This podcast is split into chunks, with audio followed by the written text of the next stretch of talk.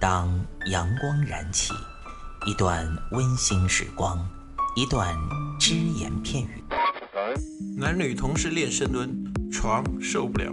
嘴炮作为一个软饭男，为什么能够创造霸业，形成一个现在的吸金王？没时间健身吗？每天只需要四分钟，你完全有可能把握自己。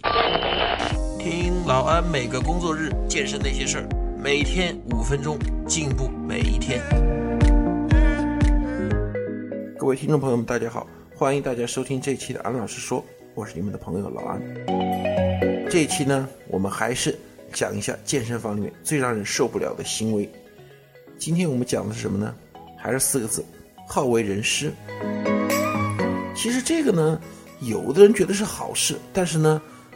大家听到老安这么客观的来分析一下呢，我相信不会认为这是好事了。怎么个好为人师呢？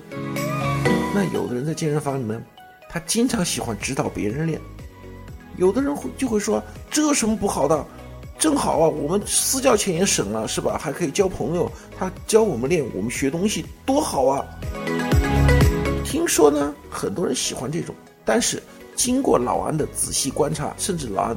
在几个健身房都做了调查，但凡喜欢主动教别人练的人，都是半桶水，都是二把刀子，没有说哪个水平真的很高的人来指导别人练。他说你该怎么练，你你该怎么练。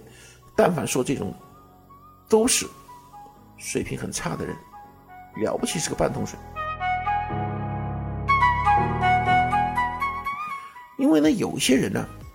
就是说，从会员的角度来说呢，他可能觉得私教太贵，舍不得买；而健身房的教练呢，他可能寻常教练他会给你略微的指导一下或者保护一下，但是因为你没有买私教，他不可能跟你讲的很仔细。这个是行业情况，这个老不多加评论。那有些人呢，他是出于这个经济目的，也就是我们所说的黑私教，啊，别人你。你买别人一节私教课两百块是吧？我只要八十块一节课。他反正也不是健身房教练，他他他跟健身房也没有合同关系，他逮着一个算一个嘛。这是第一种。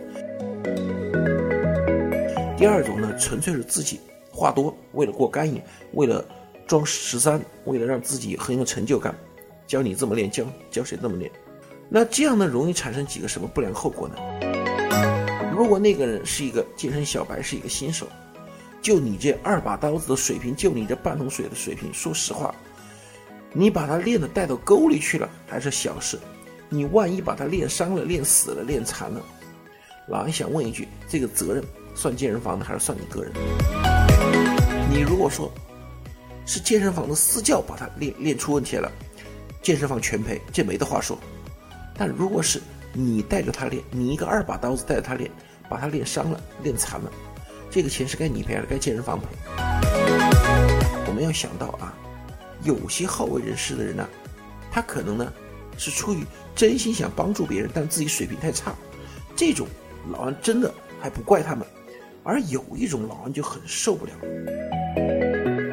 有的时候你明明看得出来，就是说别人水平都比你高了，你还在这说，那那个时候说实话就真的。让人觉得很烦了。老安记得有一次啊，和我的一个师哥，我们在在一个健身房里，当时嘛，呃，是临时在那边有点事，完了之后我们说，哎，正好旁边有健身房，就能练一下吧。我们买了张次卡，我跟我师哥一个人买了张次卡。我们在那练的时候，旁边有个人很主动跟我们打招呼，哎，练得不错啊，啊，不错不错。然后我们在练，然后那个人就在旁边呢，哎呀，我的叽里呱啦，哎，你该这么练，你该那么，你该这么练，你该这么那么练。到后来。我师哥实在忍不住了，我师哥就直接怼了他一句：“你眼睛长是干嘛的？看看我们两个的身材，你再看看你自己的身材，你还教我们呢？你给我一边去！”啊，那个说：“哎呀，你好心当驴肝肺啊！你怎么样？怎么样？怎么样？”我师哥后来就说了：“你是不是真的想帮我们？”他说：“我是真想帮你们。”行，你想帮我们，现在开始闭嘴，不要打扰我们训练。OK。所以像这种好为人师啊。有的时候，如果别人主动问你，你回答，我觉得这种人品格蛮高尚，哎，我认同。那老安这里说的好为人师是哪种情况呢？就是说，主动跟别人搭讪就算了，在那儿完全的瞎指挥别人练。老安发现，真的那句话说的很好啊，“满罐子不当半罐子当”。这句话呢，用在那些健身好为人师的人上面，真的很实用。那最后呢，老安想说一句：如果你真心想帮别人，你首先要看别人需要什么。如果别人真的需要一个健身教练来指导的话，第一个你不是教练，第二个，在你水平能力之内，跟别人交流一下、指导一下可以，不要搞超出你水平的事，更不要说哎呀那个教练不行了，你还不如听我的。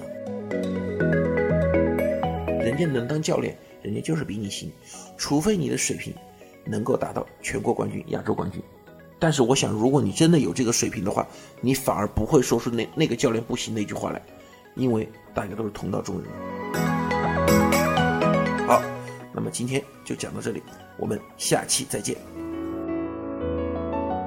欢迎您收听安老师说，安老师说将在每周一至周五早间五点进行更新，期待您的关注收听。现在您只需要在喜马拉雅、蜻蜓 FM、考拉 FM、荔枝 FM、苹果播客上搜索“健人谈”，订阅即可收听。同时，您还可以关注我们的微信公众平台“龙易健身酷站”，和同步关注我们在今日头条、天天快讯、百度百家的“健人谈”自媒体号。安老师说，每天五分钟，健康进步一点点。